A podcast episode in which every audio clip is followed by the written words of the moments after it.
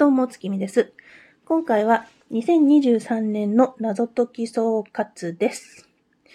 今年はね、結構リアル公演も行ったし、あと、持ち帰り謎の類、部類も結構やりましたね。えー、リアル公演はですね、11行きまして、成功が7でした。パーセンテージにすると63.6%でした。いやー、これは結構頑張った方だと思います。で、分母の11位もね、こんなにいけたのはやっぱり夏にね、あの、スクラップの幕張メッセでやった夏祭り脱出。これと、あと、その前の日に丸一日、TMC、あの、東京ミステリーサーカスですね。にこもって一日やってたので、それが非常に大きいですね。うん。いやー、頑張って行ってよかった。楽しかったもん。ほんと楽しかった。幕張も TMC も。うん。で、あと持ち帰り謎系がですね、えっ、ー、と、27個。プラス、ミステリー for you を11個。えっとね、12月分がね、まだできてないんですよ。これ年明けになるんですよ。だから、ミステリーサあ、ミステリーサーカスじゃないや、えー、ミステリーフォーユーが11と、それ以外に27やったので、トータルで38個遊びました。うん。で、この持ち帰り謎系で非常に良かったのが、お気に入りだったのが、えっ、ー、と、ダイソーで売ってた、今も売ってるかどうかわかんない。ダイソーで売ってた、ヨダカのレコードが監修じゃなくて、ヨダカさんで出したのかな？ヨダカのレコードが出してた、えー、ひらめき探偵っていうシリーズ2つ出てたんです。で、それちょっとあの、X の、うっかりツイッターって言いそうになった X のタイムラインで謎友さんが上げてたのを見て、おっと思ってこれすぐ買いに行って探して、でやったんですけど、あの、100均でね、なんだろうな、お子ちゃまの絵本コーナーみたいなとこに置いてある。子供向けっぽいんだけど、やってみると全然ね、面白かった。これはね、侮っちゃいかんと思って。非常に良かったです。可愛い顔して、面白かったです。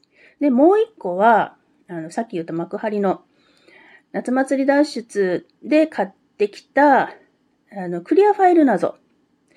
これがね、あの、千、千円、だから税込み千百円か？千円のレベルじゃ全然なかったんですよ。めちゃくちゃこん手が込んでて、すっごいやりごたえがあって、千円のクオリティじゃ絶対ないです。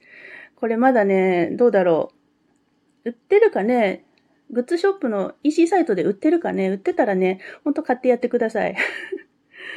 過去にも喋ってるかもしんないけど、これは本当に良かったです。うん。ってな感じですね。うん、最近はね、割と新作、この間も新作いくつか発表になってたけど、新作もね、何ヶ月か待ってたら本当に地方の方にも来てくれるので、もうそれを楽しみにね、来年は、うん、来年も頑張って、あの、近くのアジトへガンガン通って 楽しんでいこうかなって思ってます。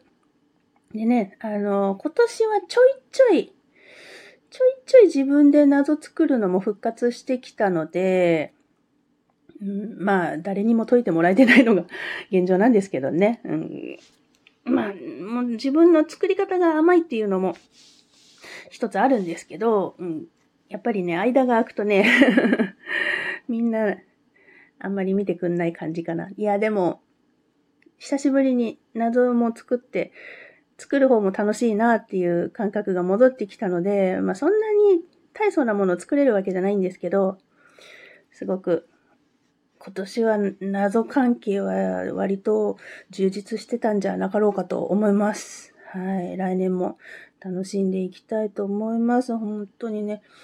あ、そうだ。ほんで。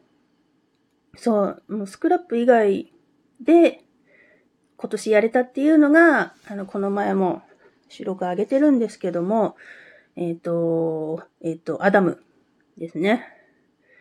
えっ、ー、と、謎アドさんで謎解きアドベンチャーさんのアダム。これ本当に良かった。良かったので、うん、他の団体さんもね、スクラップ以外でもやりたいっちゃやりたいんですけど、なかなか、うん、思うようにいかないので、難しいんですけど、まあね、うん、ほんと、持ち帰りなど今持ってるやつを頑張って消化して、これ毎回言ってる？頑張って消化して、他のね、団体さんのも、ほんと手つけて遊び尽くしたいなと思うんですけど、どうでしょうね。時間とおぜぜが おぜぜの問題の方が大きいかもしれんけど。うん、まあ、来年も楽しく、ね、謎を解いていきたいと、解けなくても楽しんでいきたいと思います。というわけで、今回は2023年の謎解き総括でした。来年もよろしくお願いします。それではまた、月日でした。